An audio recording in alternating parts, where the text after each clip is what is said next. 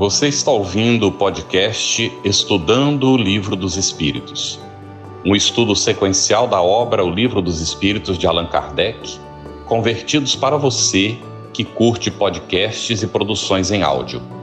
Essa é a nossa forma de transmitir esperança, conhecimento e alegria. Olá, saudações fraternas a você que acompanha o Estudando o Livro dos Espíritos. Seja muito bem-vindo para mais esse estudo no dia de hoje.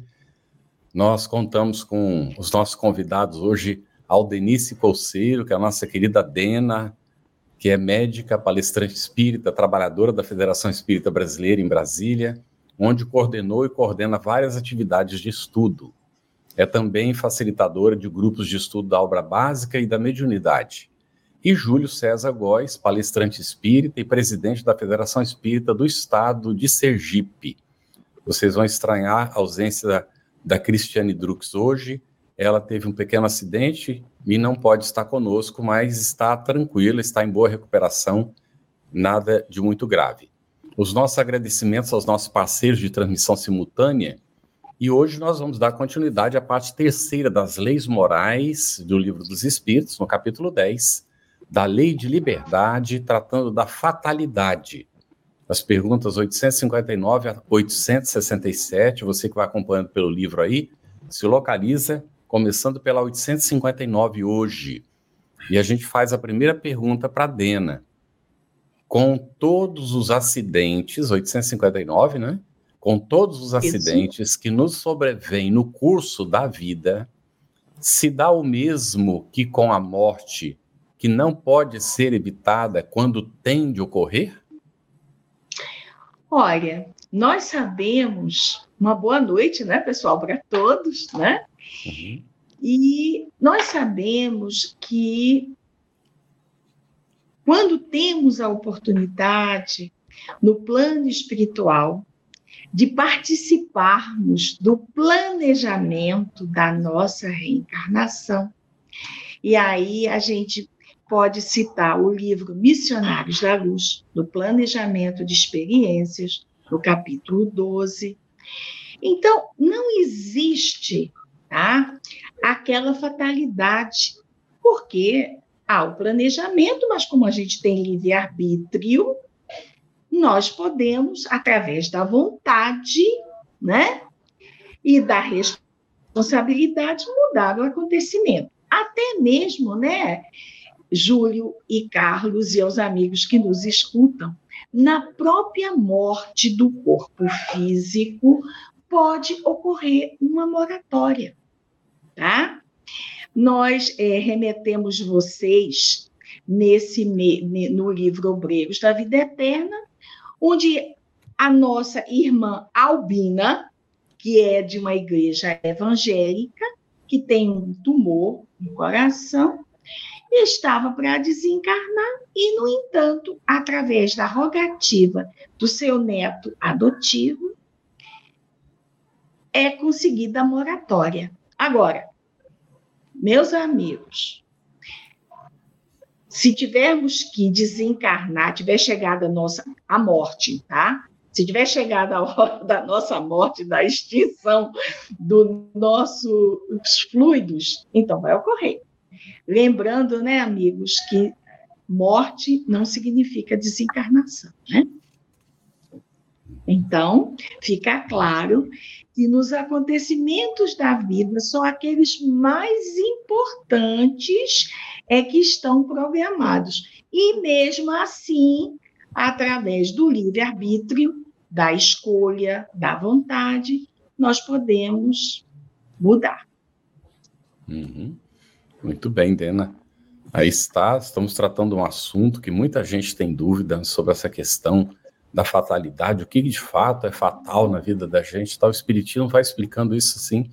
Em cada pergunta aqui, Allan Kardec e os Espíritos Superiores vão nos esclarecendo. E a Dena fez aí o comentário importante nessa primeira questão de hoje, 859. Nós temos um comentário aqui da Amanda Pedrosa, estou muito emocionada, é a primeira vez que assisto ao vivo. Seja muito bem-vinda, Amanda, e todos aqueles que vão vindo pela primeira vez, sejam muito bem-vindos. Estamos aqui inteiramente às ordens, faça suas perguntas sobre o tema, anotem aqui, coloquem os seus comentários, que a gente vai aproveitando comentários e perguntas de vocês durante o desenvolvimento do tema. É, esse tema, Júlio, ele tem um desdobramento. Kardec faz a questão 859A, e você pode comentar um pouquinho, que a Dena também comentou, fique à vontade, não é? E a 859A diz assim: haverá fatos que forçosamente devam dar-se e que os espíritos não possam conjurar, embora o queiram? Certo. Bom, boa noite, Carlos, boa noite, Dena, boa noite a todos aqueles que estão nos acompanhando. É realmente é, a gente precisa começar a compreender, e Dena colocou muito bem, que quando nós estamos no plano espiritual, programando a encarnação, nós programamos. Bom, é bom a gente salientar primeiro que tudo isso depende do estágio evolutivo do espírito. Nós sabemos que temos as reencarnações compulsórias.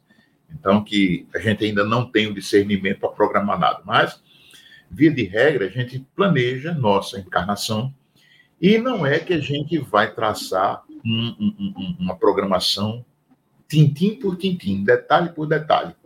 E nós chegamos aqui, vamos cumprir ipsiliter essa, essa programação. Claro, todo planejamento, ele caminha dentro de, mirando diretrizes, macros, para que a gente consiga alcançar algum objetivo.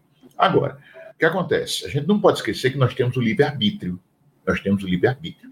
E nessa caminhada terrena, a gente, utilizando o livre-arbítrio, nós. Algumas coisas acontecem e a gente pode ter evitar, outras não.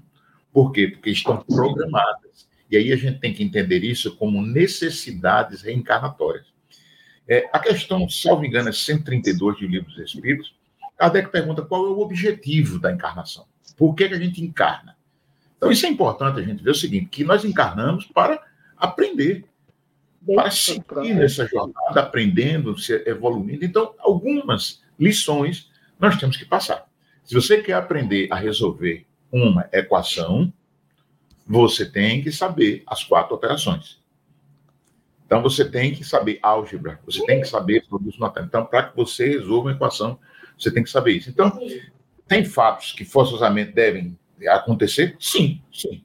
Mas a gente tem que lembrar disso, que um acontecimento, ele ele pode muitas vezes surgir devido à imperícia nossa.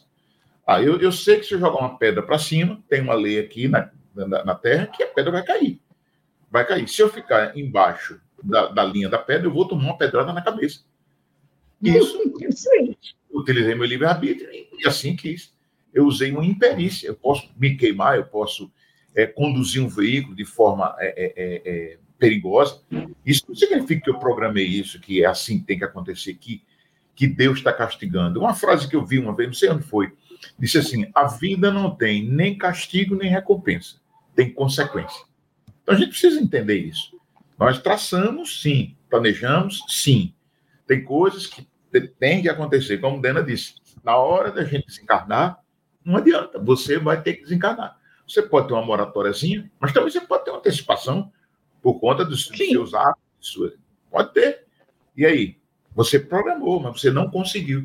Seria tão bom, né, Dani? Eu se a gente, tudo que a gente planejasse no plano espiritual, a gente realizasse 100%, né? Seria tão bom. É verdade. É verdade, Júlio. Inclusive, porque nesse mesmo livro, né, lá no Missionários da Luz, é falado dos completistas.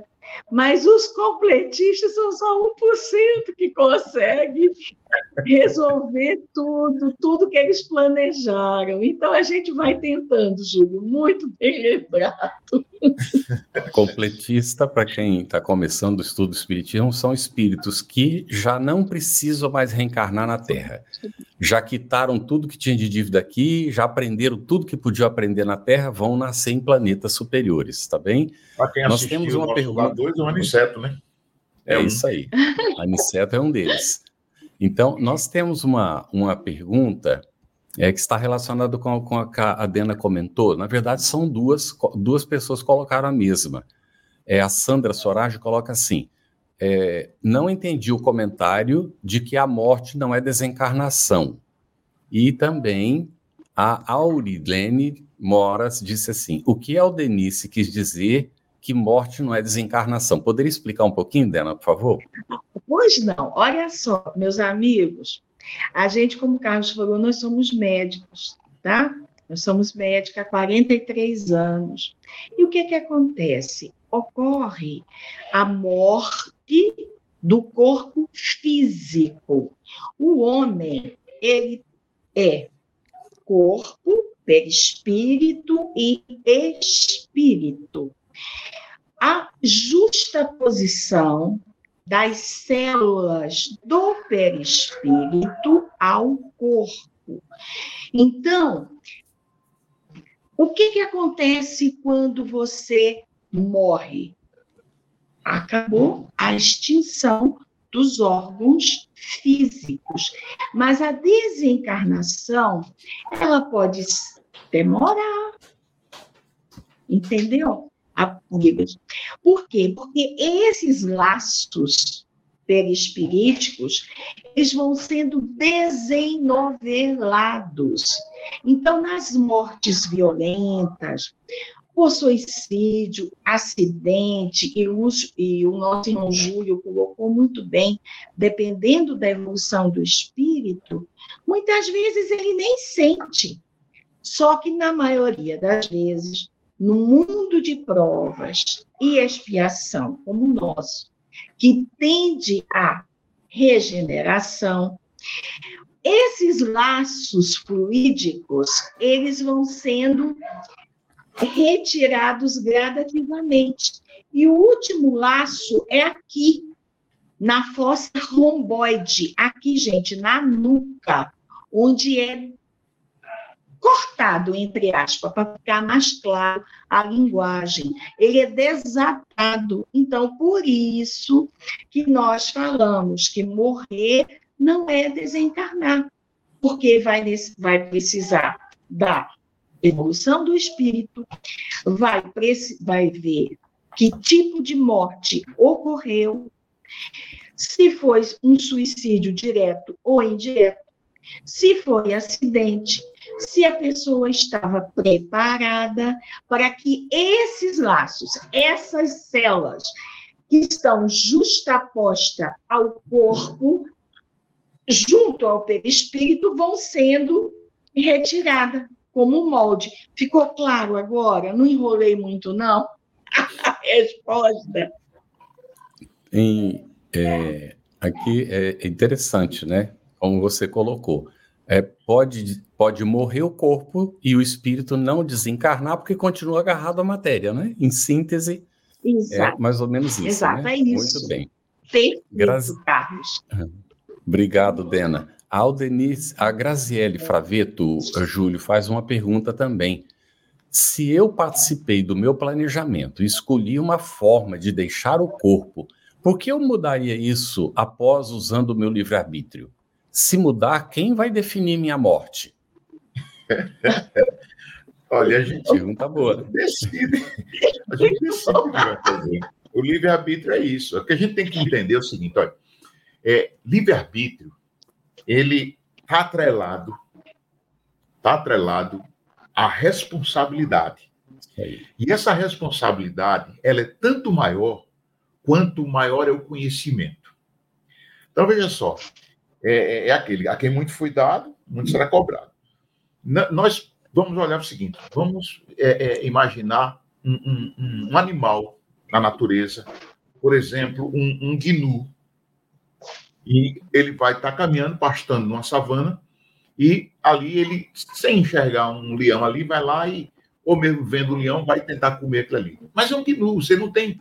Mas nós, nós, nós, seres humanos, nós temos já o raciocínio arrumadinho, nós temos o nosso, a, nossa, a nossa consciência. Então a gente sabe, além do instinto de conservação, nós temos a inteligência, nós devemos utilizar. Então, a gente escolhe as provas, e por que, que a gente não cumpre o que escolheu? Aí tem vários fatores.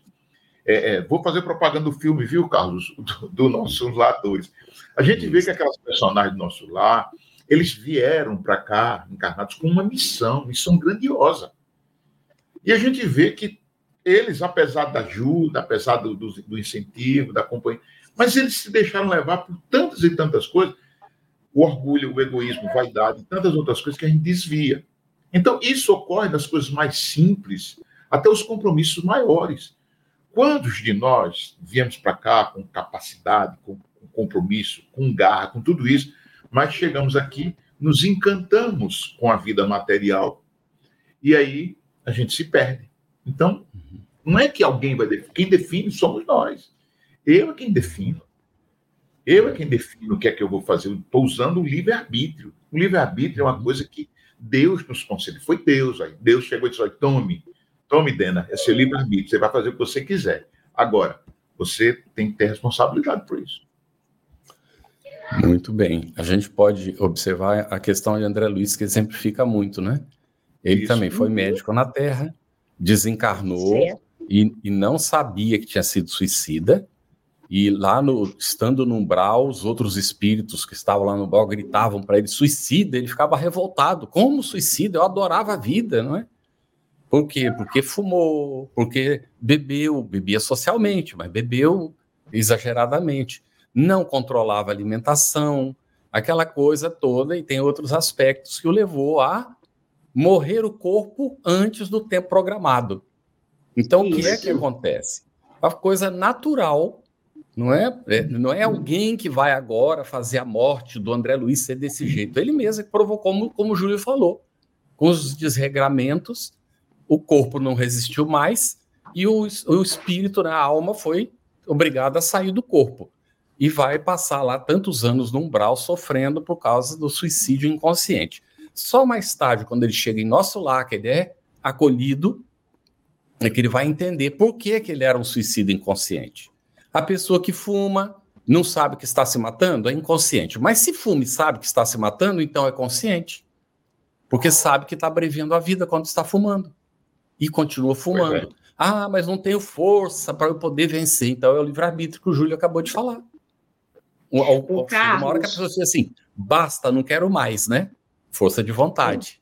Sim, Dena. Uhum. Carlos, é, a gente, hoje em dia nem tanto, tá? Mas é, quando a gente estava na faculdade, a gente observava alguns professores médicos que falavam, né, do aparelho respiratório, da pneumonia, da bronquite, da bronquiectasia, das enfermidades, algumas das enfermidades, né, que acometem o pulmão e os brônquios, e eles com a carteira de cigarro no bolso. Então a gente escutava: faça como eu faço, mas não fa é, faça como eu digo, mas não faça como eu faço. Não é isso? Uhum. Isso. Por quê? Porque é suicídio mesmo. E a gente uhum. vê é, é, que tanto jovens, né, né, gente, que fumam, bebem e pegam o carro, tá chovendo, capotam, morrem, aí o pessoal fala assim, ai, foi uma fatalidade. Fatalidade nada, suicídio mesmo. Porque se não tivesse bebido, se não pegasse o carro, se não dirigisse, não ia capotar. E aí abreviou morreu, mas o espírito continuou ligado à matéria, não desencarnou. Muito bem. Vai aguardar, Vamos, então... né? Um tempo. Uhum. Com certeza. A Olga Batista Souza coloca a irradiação espírita cristã, uma casa espírita aqui em Goiânia, está estudando o livro A Evangelização de Portas Abertas para o Autismo, com pais e evangelizadores. Está fazendo online, muito bem, excelente, o livro é muito bom. Vamos então, Dena, 860. Pode o homem, Perfeito. pela sua vontade e por seus atos, fazer que se não deem acontecimentos que deveriam verificar-se e reciprocamente? Sim. Oito meses. Sim, ele pode. Sim, pode, desde que esse aparente desvio, como está falado aqui na resposta que os, os nossos amigos espirituais deram para Kardec, possa caber na vida que ele escolheu. Uhum. Além disso, ele pode fazer tudo bem, gente. É, nós temos um caso, hoje a gente fez o Evangelho no Lar, antecipamos o horário para poder entrarmos no ar, né? De um jovem que era espírita e que naquela época, eu, Júlio, Carlos também deve lembrar, que tinha aquela é, chamada guilhotina, que cortava o papel. Né? E esse jovem, ele trabalhava né, cortando o papel. E, acidentalmente, cortou o polegar. E ele ficou muito triste, Porque nós sabemos, o polegar, gente, é o que a gente faz apreensão de todos os nossos movimentos. Ele foi para a reunião espírita, chegou lá, o mentor espiritual falou assim para ele: é, Por que você está triste? Mas como? O senhor não está vendo? Eu perdi meu dedo? Meu filho, deixa eu te contar. Em uma vida passada,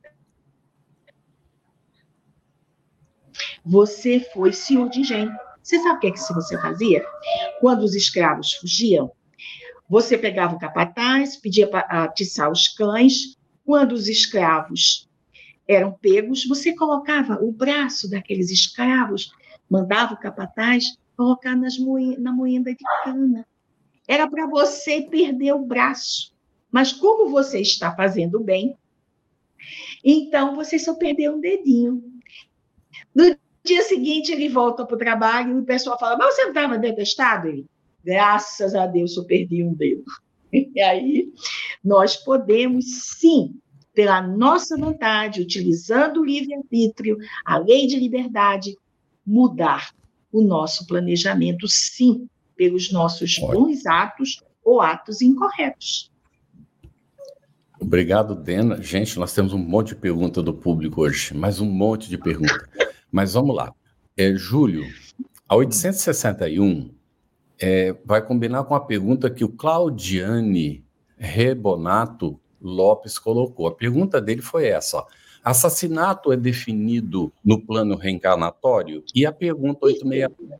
Ao escolher a sua existência, o espírito daquele que comete um assassínio sabia que viria a ser um assassino? É a mesma pergunta, com outras é. palavras. Tá certo. Olha, não. Ninguém vem aqui com destinado para fazer o mal, para cometer um crime. Não, de forma nenhuma. Isso não existe. E a gente tem que partir do seguinte: tudo que eu faço depende da minha vontade. Tudo que eu faço. Carlos até tocou no, no, no ponto de, dos vícios, mas você tem um vício, você fuma, você bebe, mas você tem a, a, a prerrogativa de, de, ser dono de sua vida. Você pode abrir mão disso, é, é, é problema seu. Então, o que acontece? A gente sabe que determinadas profissões você está exposto a esse tipo de coisa. Exemplo, um policial. Um policial, ele a, a, vida dele ali, ele vai ser policial, ele se ele escolheu isso ou não, ele está ali numa atividade que essas lutas, essa coisa dele, vai dar ensejo, às vezes, de matar uma pessoa. Vai, sim. Agora, como é que ele vai fazer isso? Por que, que ele fez isso? Foi com intenção? Foi forçado? Não foi forçado? Mas o que acontece? O crime, quando você comete um crime desse, você fez porque você quis. Então, a gente precisa é, separar essas coisas. Porque é, é, quando a gente fala assim em fatalidade, como eu disse na, na, na minha primeira intervenção, é, a gente não pode achar que tudo vai estar escrito ali e tudo que vai acontecer com a gente, ah, porque isso iria acontecer, isso tinha que acontecer. Senão, eu seria o quê? Eu seria uma marionete, uma marionete do destino, essa coisa assim que a gente vai dizer, mas não é assim. Então, eu estou agindo, a gente precisa de, de, é, diferenciar essas coisas.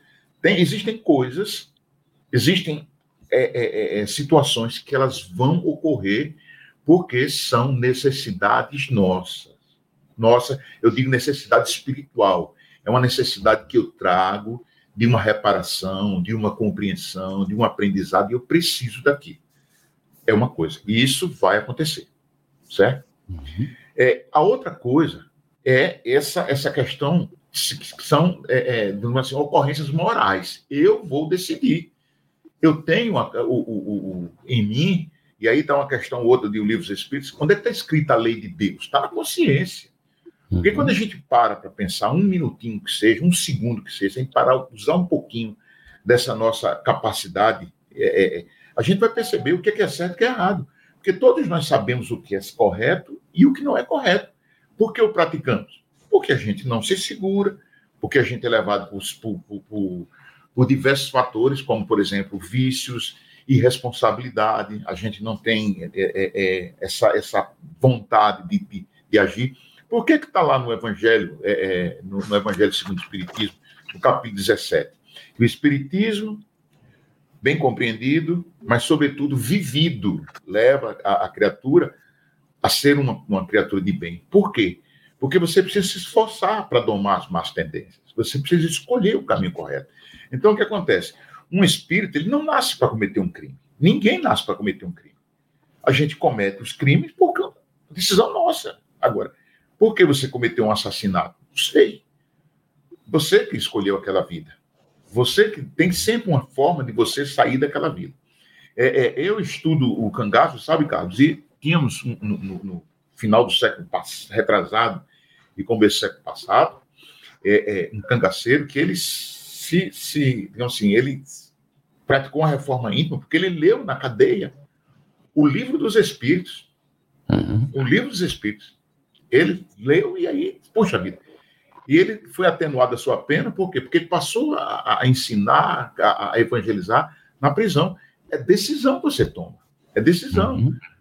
Como é. dizia, parece que é uma frase de Chico, você não pode mudar o passado, mas a partir do, do presente você pode construir uma nova vida. Para isso, basta, uhum. basta você querer. Basta Muito você bem. querer. Quero isso. isso pronto. Mesmo. É assim que a gente tem que entender. Maravilha, Júlio. Olha, a Maria das Graças, ela, ela fez um comentário, mas o, o Júlio acabou de, de atender agora, também da 861.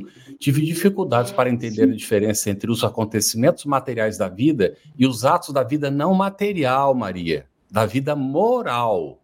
E o Júlio explicou, não é que há uma diferença entre, não é aquilo que são acontecimentos da vida material, às vezes vão acontecer conforme programado, mas os atos da vida moral você decide o tempo todo, porque depende não é, do seu, da, da, das suas definições, das suas decisões. Tá ótimo. E, Dena, vamos então para a 862. Nós temos pessoas existem que nunca logram bom êxito em coisa alguma, que parecem perseguidas por um mau gênio em todos os seus empreendimentos. Não se pode chamar isso de uma fatalidade? Olha, os espíritos respondem que se a gente quiser chamar de fatalidade, sim. Mas como o Júlio bem colocou, a fatalidade, entre aspas, seria para os, os atos materiais, os atos de vida moral. Você vai utilizar a vontade e o livre-arbítrio. Mas quando as pessoas falam, ah, não dá nada certo na minha vida, eu tento, tento, não consigo nada. Aí os espíritos respondem: vai depender do gênero da vida que você escolheu. Vai depender das provas que são necessárias pelas quais você precisa passar para progredir.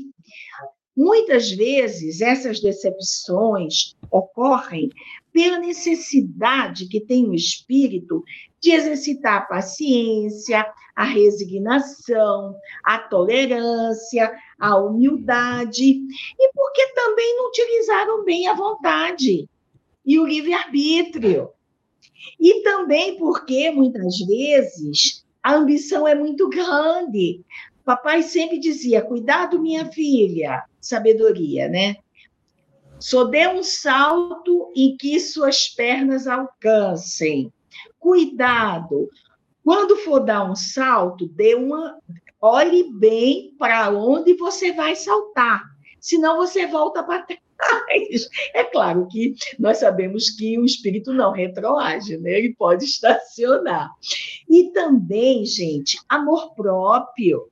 Muitas vezes as pessoas querem atingir um patamar muito mais alto e desviam daquele caminho que deveria seguir do planejamento reencarnatório, se teve a oportunidade de escolher as suas provas, porque a expiação é distinta, né, meus amigos?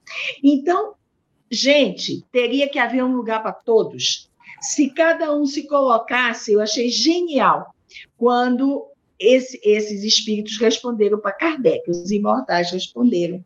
Se cada um se colocasse no lugar que lhe compete.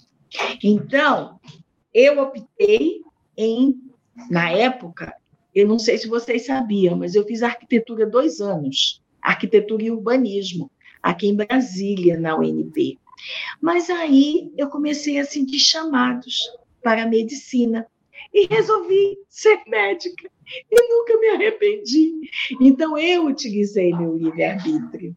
A minha vontade é um ato moral. Muito bem.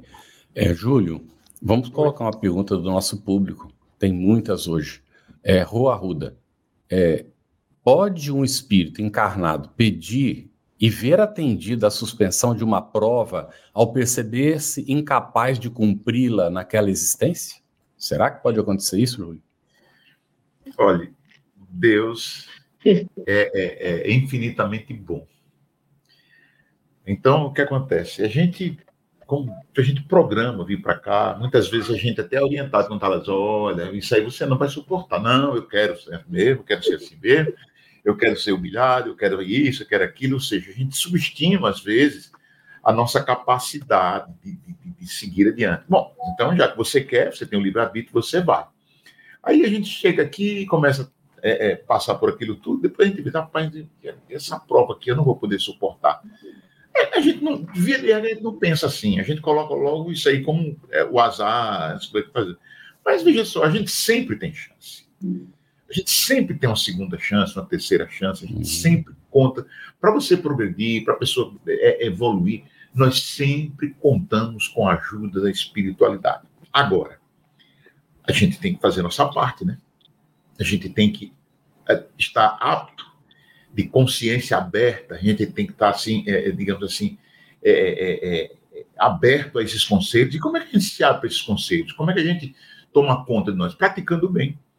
Tem uma questão que, aquela questão que Kardec fala sobre, que pergunta a espiritualidade sobre a influência dos espíritos, e é muito forte, mais do que você imagina, e logo na frente diz, como é que eu faço para evitar essa influência? Pratique o bem. Então a gente está aqui, tem, um, tem uma prova, a gente não está conseguindo suportar. Vamos orar, vamos pedir força. Talvez você não consiga se livrar da prova, porque é uma necessidade, como a gente já comentou aqui. Mas você vai encontrar, digamos assim, é, é, é forças, você vai ver um caminho diferente, você vai suportá-la. Tudo isso é uma questão de, de, a gente ter a consciência do que é Deus. Não é da natureza dele que a gente não pode, mas que Deus existe. Não é simplesmente você acreditar em Deus, você precisa ter essa confiança em Deus. E aí você se torna forte. Muito bem. Antes de pedir para não cumprir a prova, pedir forças para cumpri-la, né? Será melhor para nós. Melhor e, e olha aqui, Aldenice, a Ana Paula fez uma pergunta semelhante. Caso eu tenha planejado passar por uma doença que deixe meu corpo, cérebro inconsciente, se eu quiser, posso desistir da prova durante agora o processo, será? Olha, gente, se você planejou passar por um problema, por exemplo, de um tumor no cérebro, tá?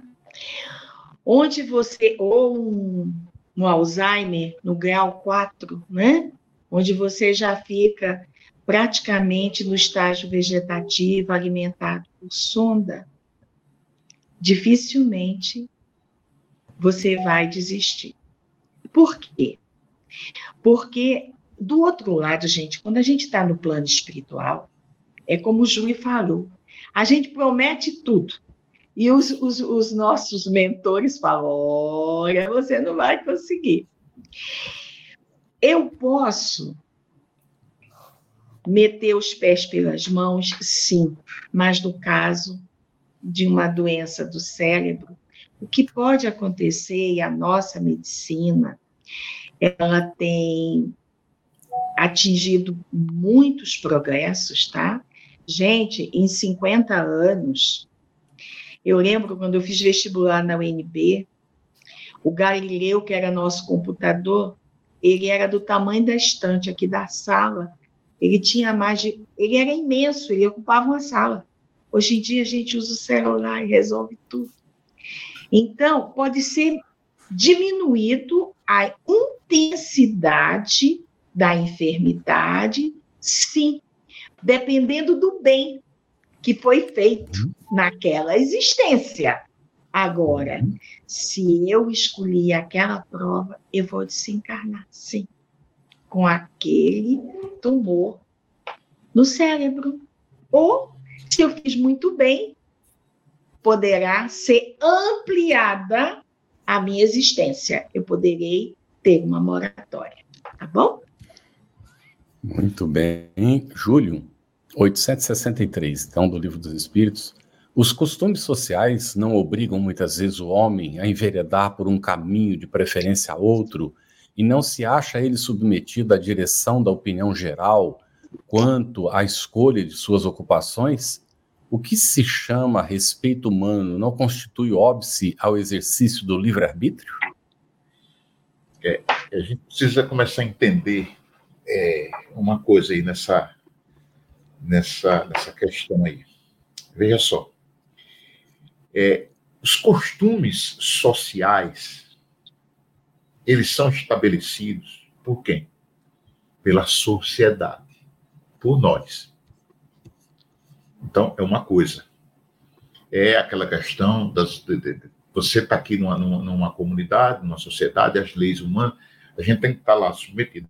Agora, o que, o que é que acontece? O, o, o, e não, não foi Deus que fez isso. Então, se a gente está submetendo de tal maneira, é que aquilo, digamos o seguinte, ele, aquilo nos convém. Porque, senão, por que, que por exemplo, por que, que eu, eu sou espírita e não sou católico? Ou você é evangélico, não é católico, não é espírita? Por que, que, que é, é Nena escolheu, Nena escolheu, por exemplo, ela começou arquitetura, e depois ela foi fazer medicina. Foi uma escolha dela.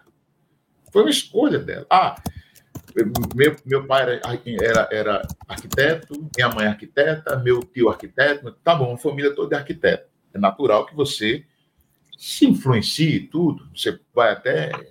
É, não, eu vou querer seguir a carreira, vou querer fazer isso aqui, porque minha família toda é. Mas é uma decisão sua. É uma decisão sua. A gente nunca deve esquecer disso. É o livre-arbítrio.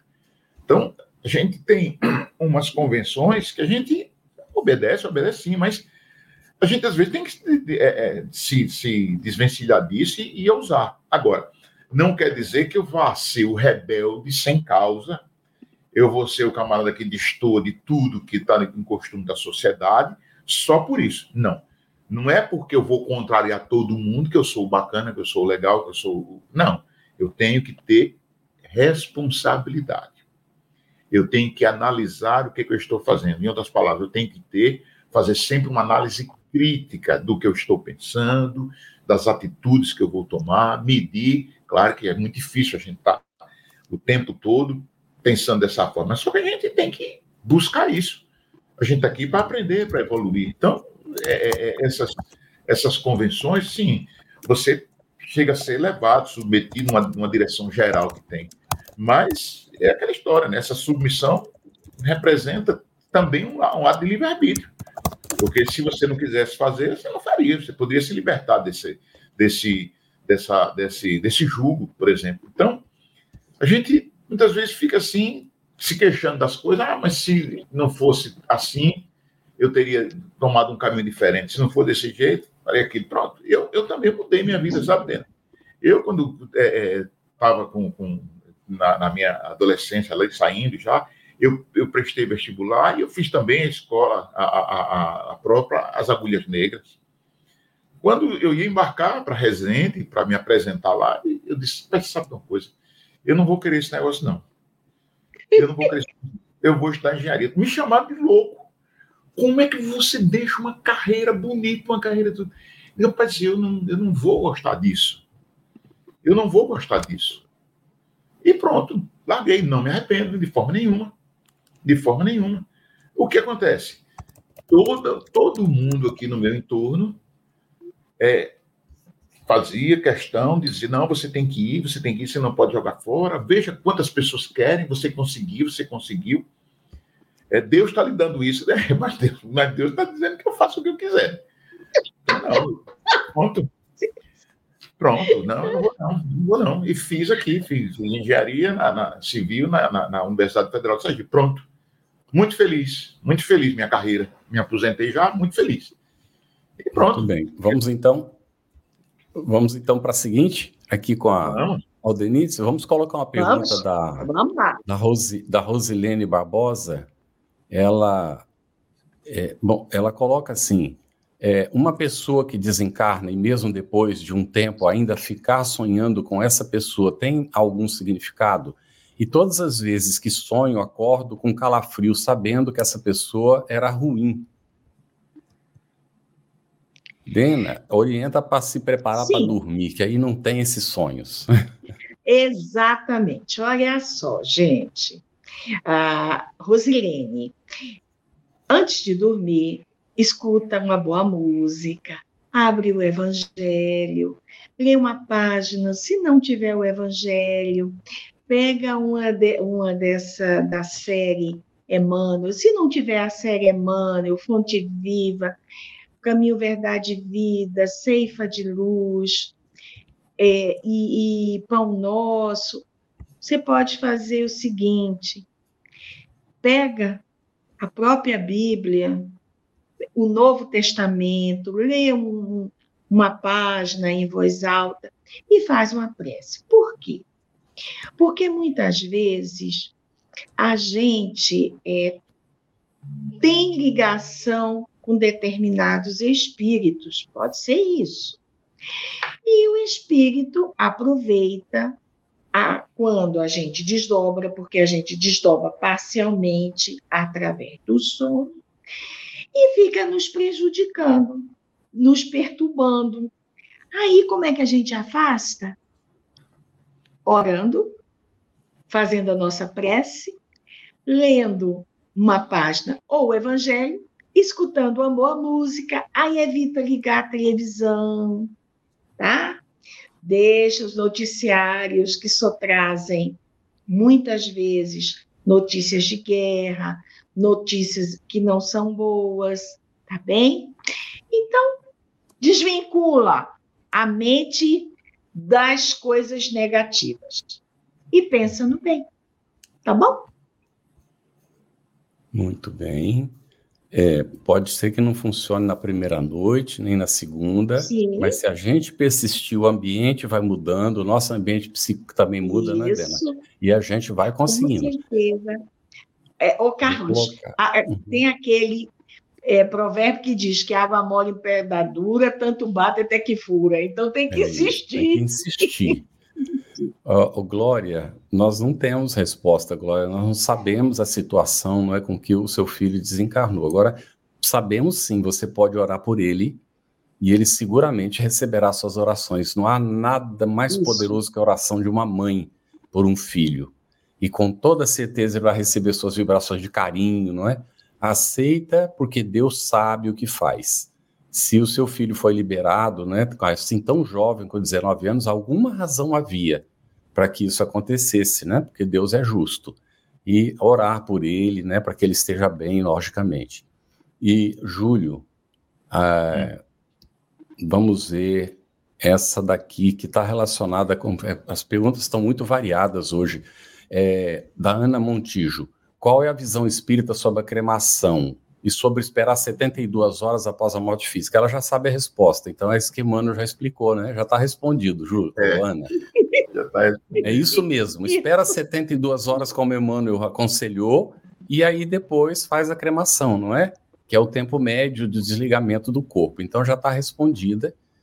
Ótimo, excelente. Gente, vamos procurar fazer as perguntas ligadas com o tema que se trata hoje não é da fatalidade, porque aí facilita o nosso estudo. Eu sei que vocês têm muita curiosidade, mas se a gente ficar ligados ao tema, a gente tem mais chance, não é, de é, a gente aprender sobre esse tema aqui. Então, aqui tem um, uma pergunta que a gente pode relacionar. É, Júlio, Fernando Amorato, no caso de feminicídios, assassinatos e todas as mortes violentas, essas pessoas tinham que morrer assim, naquele momento? Olha, veja só. É, vamos para Jesus, os escândalos são necessários, mas ai daquele por quem vem os escândalos, certo?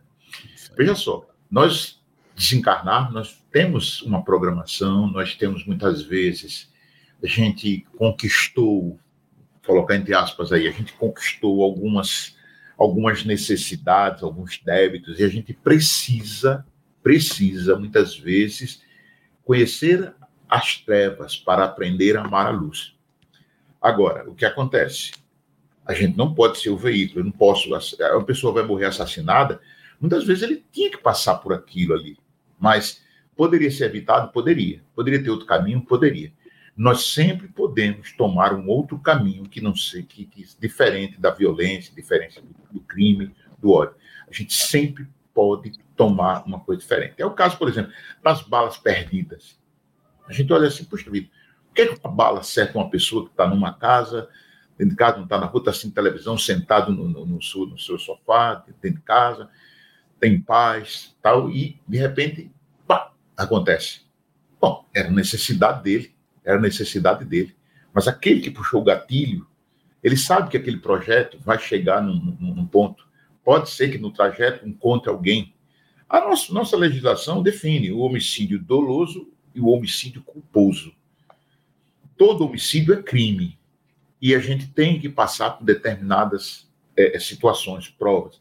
Uma pode ser morrer assassinado, mas isso é, é, é muito difícil da gente é, é, responder assim, e é, é como eu disse, tudo depende da nossa, nossa vida espiritual, das nossas necessidades.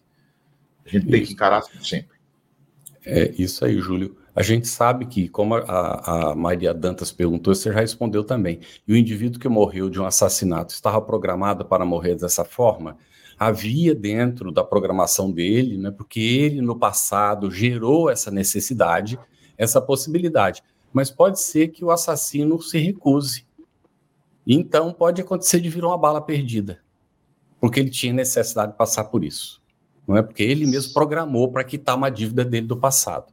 Então, olha, gente, nada acontece conosco sem que haja necessidade, senão Deus seria injusto. Já pensou alguém Sim. morrer de, uma, de, um, de um tiro quando não tinha uma programação dessa? Esse tipo de acidente não acontece dentro da lei divina. Tá bem? Então, tudo que nos acontece está realmente dentro da lei divina. No entanto, a lei divina é de misericórdia, como a Bena e o, e o Júlio estão explicando aqui. O que pode acontecer é que se nós trabalharmos do bem, olha o exemplo que ela deu do dedo. Era para perder o braço inteiro na encarnação e só perdeu o dedo. Mas perdeu o dedo para lembrar que ele não era bonzinho, porque ele estava achando que ele era bonzinho. Então, perder o dedo para lembrar que bom é só Deus, nosso Pai, não é? A gente está passando pelas situações por necessidade. Dena, 864. Sim. Assim como 864. há pessoas. Isso. Assim como há pessoas a quem a sorte em tudo é contrária, outras parecem favorecidas por ela, pois que tudo lhe sai bem. A que atribuir isso? Bom, os espíritos falam aqui, Carlos, que quase sempre é porque essas pessoas sabem conduzir-se melhor na vida. Mas também pode ser um gênero de prova para elas, tá certo? Essas pessoas, se não se conduzirem bem, se não utilizarem bem seu livre-arbítrio, se elas optarem para uma vida diferente daquilo que foi programado. Se o sucesso subiu a cabeça, como a gente costuma falar, se elas acham que o sucesso é só para elas, mais tarde elas poderão ter problemas, tá certo? E problemas que poderão fazer com que a prova não tenha sido concluída, tá certo? Então, é necessário, gente, que quando uma, uma sorte, que sorte não existe, tá certo?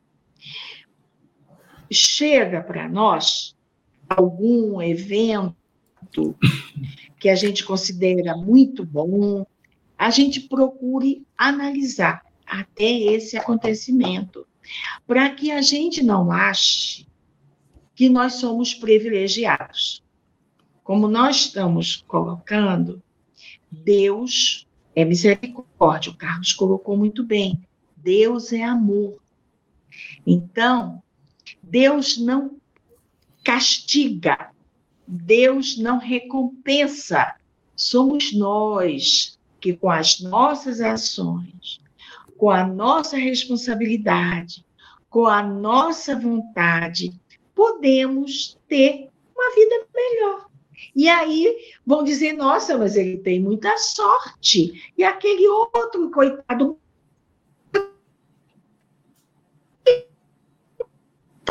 tanto.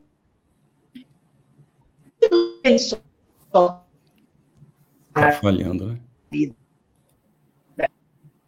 Está falhando você também? Nós, somos nós que temos a vontade dos acontecimentos morais. Tranquilo? Ok, obrigado, Dena. Me falhou um pouquinho, mas deu para entender, não é? é Júlio. Deu para entender, né, Carlos? Eu vi.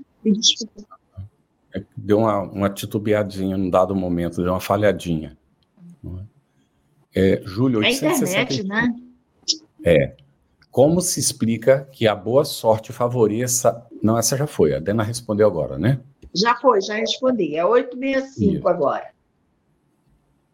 Ah, como se explica a boa sorte favorecer algumas pessoas em circunstâncias com as quais nada tem a ver com a vontade, nem a inteligência. No jogo, por exemplo.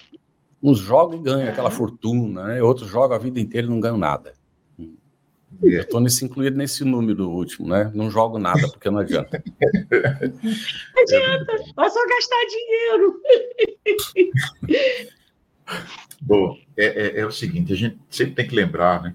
Aquele princípio lá do livre-arbítrio, do planejamento encarnatório que a Dena começou a colocar. Então, veja só, quando eu estou planejando, é, a gente tem que ver o seguinte: nossa, nosso livre-arbítrio é respeitado. Às vezes o cara chega, não, eu quero ir, eu quero ser um, um, um, um jogador de futebol, ganhar muito dinheiro, um time grande, eu quero ser um, um jogador é, nos cassinos de Los Angeles, ganhar muito dinheiro, ganhar isso, ganhar aquilo. Aí, por exemplo, você vai fazer fortuna, você vai fazer determinadas coisas. Por quê? Porque você escolheu, na sua encarnação, ter muitos prazeres na vida. Rapaz, você não vai dar certo você já, você já errou com isso. Não vai, não vai dar certo. Não vai de novo. Não, mas eu quero dessa vez. Eu vou, eu vou pegar minha fortuna. Eu vou trabalhar para fazer o bem, fazer isso, fazer aquilo. Olha, tá certo. Aí vem para cá. Só que isso é, é uma tentação, é uma prova, é uma prova. E aí o que acontece? Muitas vezes nós estamos aqui no plano material, estamos ganhando, estamos tendo sucesso, mas o que é o sucesso de verdade? Pode ser que espiritualmente, moralmente falando, eu esteja falido. Eu posso ser bem sucedido em tudo. A gente vê o seguinte, Carlos e, e ouvinte. A gente é, é, houve casos aí, por exemplo, de, de empresas, empresários de, de, de, de muito sucesso, de muitas conquistas, de muito dinheiro, de muitas posses, mas moralmente são pessoas paupérrimas, porque se corrompem, corrompem os outros, abusam de pessoas. Tudo isso é de quê? Do livre-arbítrio. Então, o que acontece? Se escolheu esse caminho, se escolheu sim a fortuna, é, mas é uma tentação, é uma prova difícil. Muitas vezes nós não estamos é, é, é, é aptos é, para ter esse tipo de, de, de, sorte, vamos chamar assim. E as coisas chegam para nós, claro, a gente programou, a gente foi atrás, chega, mas e aí nosso orgulho é posto à prova. E aí, amigo, nossa cupidez, a nossa forma de, de ver a vida, o mundo, nossos valores ainda não espiritualizados, a nossa falta de uma consciência espiritual, nos leva ao insucesso moral. E aí, infelizmente, é uma coisa que a gente cai, né? Uhum. Cai. E é muito comum isso. Muito bem. É, Graziela, Favrito, já foi explicado que não existe esse tipo de fatalidade. Só existe uma fatalidade. A gente programou no mundo espiritual a reencarnação. O que a gente programou passar naquela encarnação vai acontecer conosco, porque nós programamos, ou a espiritualidade mal programou para nós, por nossa necessidade. Agora, se alguém comete um crime, o livre-arbítrio daquela criatura que está cometendo crime não pode ferir o livre-arbítrio do outro. O outro só sofrerá o assassinato se ele tiver necessidade daquilo. Ninguém morre por acidente, gente. Então, uma vez mais, fica claro, né? Cuidado com esse, esse pensamento. Então, fatalidade só na programação da nossa encarnação. A gente programou e vai acontecer o que a gente programou. Mas ainda assim ficou explicado aqui: se a gente reencarna para passar por uma expiação, perder um dedo, perder um braço, sofreu um acidente, e a gente trabalha no bem, faz o bem para os outros, trabalha fazendo realmente esclarecendo as pessoas, ajudando as pessoas, pode ser que a gente nem passe por aquilo. Por isso é que Pedro já escreveu na sua primeira epístola: o amor cobre a multidão dos pecados. Vamos amar, gente. Esse é o convite que nós encontramos, não é? E há uma explicação lógica para isso. O Espiritismo explica para a gente isso de maneira lógica, tá bem? Júlio, na 866, tem a pergunta, e a Kátia, antes de você começar a responder, eu vou colocar o que a Kátia coloca, que ela pede uma ajuda para entender a resposta. É, então, a fatalidade que parece presidir aos destinos materiais de nossa vida também é resultado do nosso livre-arbítrio? Complemento que a gente estava conversando agora, não é isso? E aí, Exatamente. ela vai dizer aqui, olha, a Kátia, poderia me esclarecer, por favor, a seguinte frase? A mais ditosa existência é sempre agitada, sempre perturbada, quando mais não seja pela ausência da dor. Pronto, olha, veja só, fatalidade, como é, é a palavra, o seu verbete significa, ela não existe. Ela não existe. Tudo tem uma necessidade. Einstein dizia que Deus não joga dados. Então, veja bem, a gente tem que ter em mente uma coisa. No plano espiritual, eu escolho a prova. Eu a prova. A prova é diferente de expiação. Expiação é lá uma necessidade que eu tenho e isso é quase que compulsório. Eu preciso passar por aqui. Essa expiação, ela pode ser atenuada ou agravada. Por quê? É escolha nossa. Então, é, a gente precisa de determinada, de passar por determinadas coisas. Então, quanto mais rude for essa prova, quanto mais difícil essa prova, e se a gente suporta, se a gente estuda na escola, quando a gente tem um, um, um professor muito exigente que faz aquelas provas difíceis e você estuda muito, você aprende mais. Então você se prepara. Então a gente precisa ver o seguinte: quem passa pela vida é, é, na abundância, na aventura, é, o que acontece? São espíritos que muitas vezes eles, eles permanecem assim estacionários. Por quê? Porque eles não são testados. Que não são testados. O Taiguara, um, um, um, um, da música popular brasileira, ele disse: quem não soube a sombra não sabe a luz. E aí ele faz um convite: vem, não, não larga o amor de quem te conduz. Então a gente precisa é, é, é, ver o seguinte: que nessas provas que nós temos aqui no mundo, nessa nossa, na nossa existência, a gente precisa disso. A gente precisa disso. Ah, mas sofrer não é bom. Eu sei que não é bom. Eu sei que não é prazeroso. Não é, não. A gente muitas vezes vai, é, é, quer ter assim uma vida de, de, de espírito de luz, de espírito evoluído. Tá bom, todo mundo quer. Agora você tem que fazer por onde? Você tem que, que trabalhar isso. Então, essa questão de fatalidade, a gente nunca pode esquecer o seguinte: o que é Deus? É a inteligência suprema, causa para todas as coisas. Então, é nosso Pai. Mas Deus é bom. Deus é misericordioso. Lá no, no, no Evangelho de João está: Deus é amor. E o que é o amor? O amor, ele cobre tudo. Cobre tudo. Quando a gente ama, quando a gente pratica o bem, claro, nós temos necessidades do espírito, da nossa existência, necessidades reencarnatórias. Essa nós vamos ter que passar. São provas que a gente tem que passar. Nós não somos espíritos puros. Não somos ainda. Então a gente precisa disso. Então a fatalidade não existe. Não existe, é sempre uma questão de escolha. É sempre uma questão de. E, e eu achava engraçado a sabedoria das pessoas que trabalhavam em obra comigo, que a gente chama de peão de obra, que ele dizia assim, doutor, é, o que é acertado antes não é caro. A gente acertou antes de vir para cá essas coisas. Então a gente reclama, não tem direito de reclamar. Nós necessitamos de algumas agruras, de algumas vicissitudes que a gente vai passar, para quê? Para que a gente consiga é, é, é, aurir o conhecimento uhum. necessário, dobrar o nosso orgulho, o nosso egoísmo. Quantas e quantas vezes nós precisamos ser humilhados porque a gente humilha os outros? Então, tá vendo como é ruim ser humilhado? Por que, que eu humilho os outros? A gente tem que pensar nessas coisas. E Deus é bom, Deus não castiga ninguém, não. Então, a gente escolheu as provas. Escolhemos. Eu escolhi a prova, eu escolhi minha prova. Você escolheu sua prova. Então, se vira, é tua. é tua. Aí, o, o, bacana do Espiritismo é isso. Quando o Espiritismo mostra isso, esse negócio de destino, do jeito que é colocado, não existe. Não existe. É um caminho que a gente traça. Agora, se eu vou dando volta aqui, é uma escolha minha. Eu posso seguir adiante aqui. Uhum. Eu posso. Eu posso querer sair daqui de Sergipe para ir para Brasília. Eu posso. Ah, eu vou escolher um avião, um carro, uma carroça, um cavalo, a pé. Depende. Depende do meu potencial. Aqui a gente fala assim na matéria. E na espiritualidade, não é isso. Depende da sua vontade, do cabedal que você tem, do seu merecimento e também da sua necessidade. Pode ser que eu precise de, um, de, um, de, uma, de uma existência mais penosa para perceber determinadas coisas. Vou ter, vou ter. Muito bem, Júlio.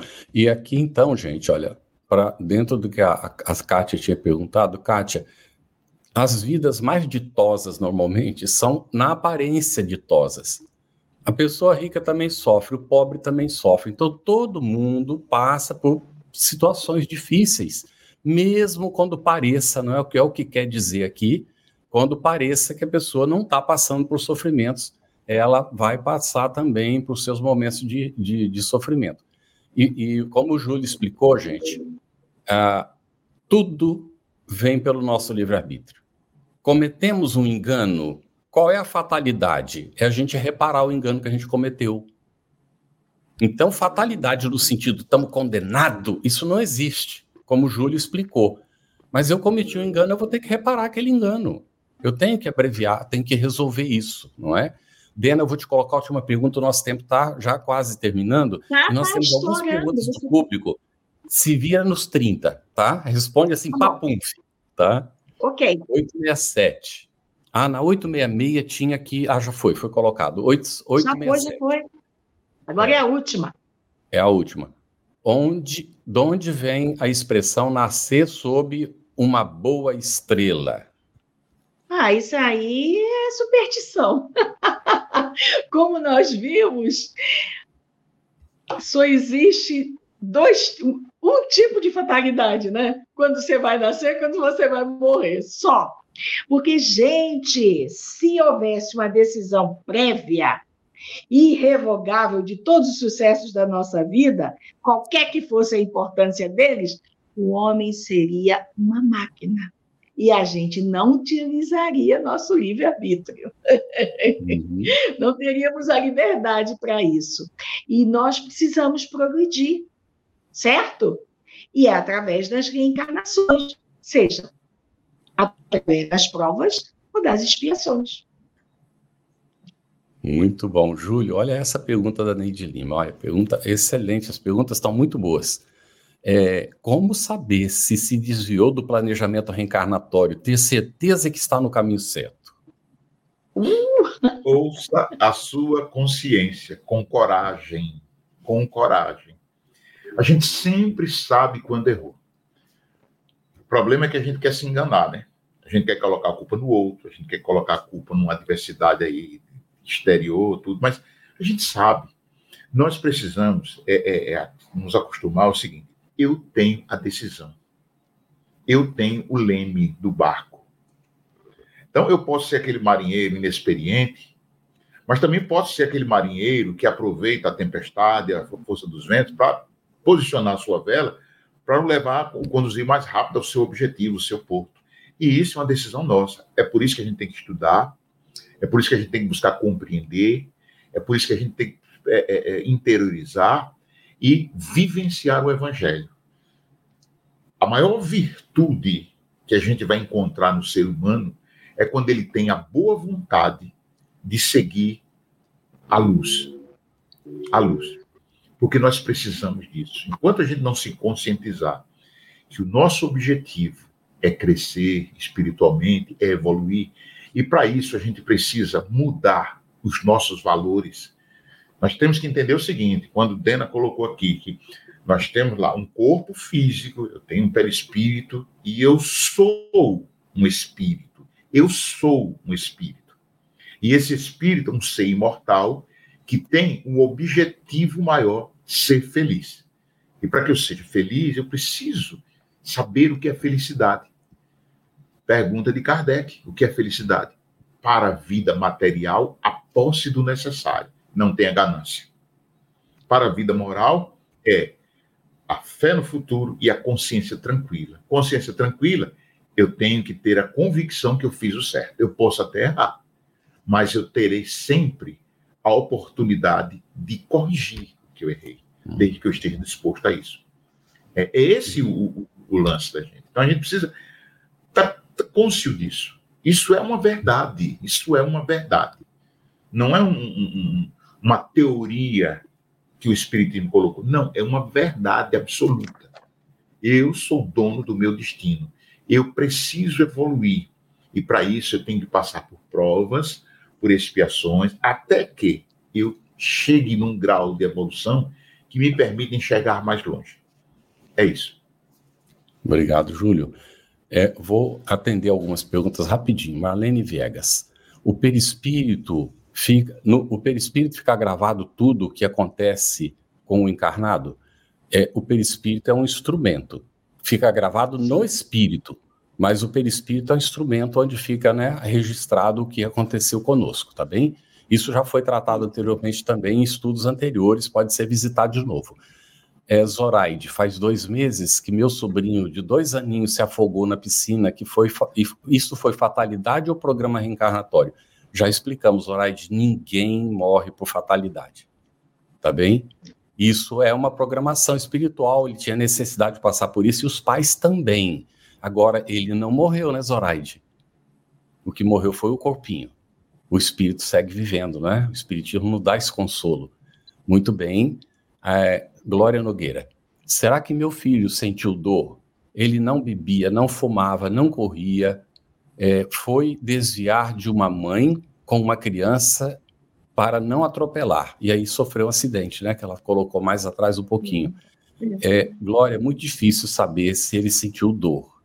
Se ele sentiu dor, foi por necessidade que ele tinha de passar por essa dor. Deus não castiga ninguém.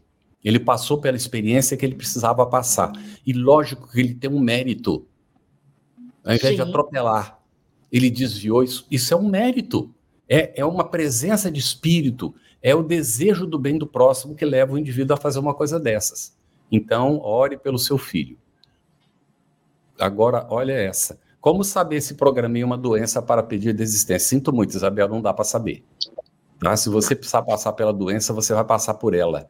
Não dá para pedir para desistir dela. A gente pode fazer o bem, a gente pode fazer o bem e de repente não ter a doença, né? Fazer muito bem para as pessoas. Carlos, Carlos, inclusive, porque muitas vezes a gente já traz no uhum. corpo a enfermidade que pode ser congênita ou hereditária. Então não a tem como desistir. A necessidade, né? É, Rosilene é. Barbosa, então, oh, Dena, quando uma Sim. pessoa desencarna por causa de uma eutanásia, isso é considerado assassinato? Se vira nos 30, tá? É, olha só, a gente vai, vai pegar para vocês o livro Obreiros da Vida Eterna, onde um colega nosso comete o assassinato a eutanásia do Cavalcante. Então, realmente, a chamada morte, eu diria morte benigna, que eles falam, morte suave, gente, não existe. Tá? Agora, tudo vai depender da intenção, né? Se o, o, o, colega não tem a vivência, não tem orientação, não tem o conhecimento, ele cometeu o ato sim equivocado, tá? Mas é como Jesus falou: aquele que sabia das coisas e cometeu, esse vai receber muito mais, ele é muito mais responsável, muito mais culpado. Aquele que cometeu o ato e não sabia das consequências, ele cometeu o ato, ele se equivocou, mas vai ter atenuantes. A eutanásia, sim, é um assassinato. Muito bem. É, Júlio, a última pergunta. Tem mais uma, mas a gente minutos. vai atender rapidinho. No canal do SEAC aqui. É, Silene Souza. Acidentes em que a vítima é avisada por alguém pela intuição, será que poderia ter sido evitado esse acidente né, por causa dessa. Bom, veja só, se há, como foi colocado aqui várias vezes, se é uma necessidade, se é uma programação, não tem jeito. Não tem jeito. Agora, existem coisas que não está não, não, não tá previsto, foi alguma coisa. Você, muitas vezes, é. Pronto, a gente falou de bala perdida aqui.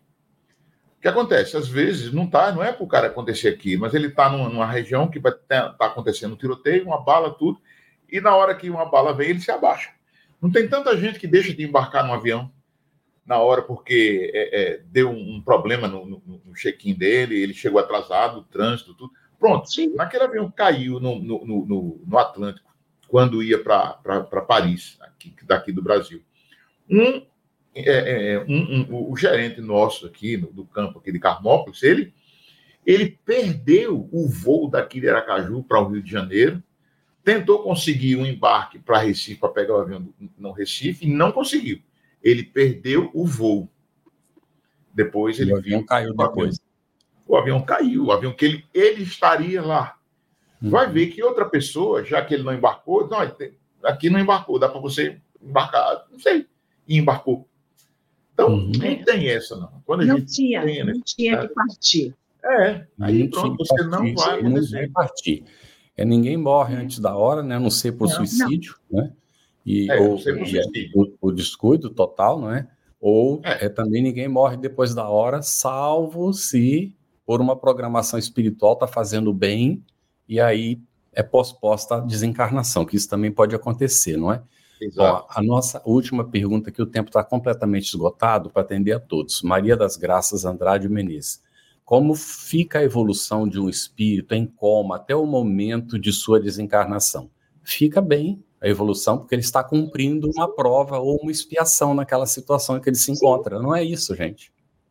Adena? Ô, Carlos, os, inclusive, os casos dos pacientes com Alzheimer grau 4 também estão cumprindo a programação, viu? Uhum. Está é, dentro da necessidade né, do livre-arbítrio daquela pessoa, né? Então, Exatamente. a gente passa. E uma vez eu ouvi, inclusive, né, do, do, do, do Divaldo, e Manuel Filomeno de Miranda teria sido quem colocou isso que uma pessoa que está numa situação em coma, cadeira de rodas, é, situação de cama que não pode, né? A pessoa não se movimenta, está na cadeira de roda, mas ela não pode, ela já está velhinha, não consegue fazer quase mais nada, está com Alzheimer. Isso tudo pode ser economia de umbral. A pessoa está Exato. cuidada pelos familiares, fazendo suas meditações, suas autoanálises, se preparando para a desencarnação, e aí então desencarna numa situação melhor. Então, é, é, a gente vê situações, às vezes, de muitos anos, né? A gente, oh meu Deus, quanto sofrimento, a gente não sabe o que seria se não tivesse passado por aquilo. Então, vamos agradecer, gente, a Deus.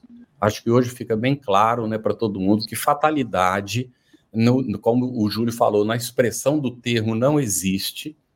Né? Tudo é fruto do nosso livre-arbítrio. Quando a gente passa por alguma coisa, é consequência da nossa necessidade evolutiva Deus é misericordioso e vamos em frente. Você ouviu uma produção da Federação Espírita Brasileira. Para saber mais, siga o arroba FebTV Brasil no YouTube, Instagram e Facebook e o arroba Feb Editora no Instagram. Ative o sininho para receber as notificações e ficar por dentro da nossa programação. Até o próximo estudo.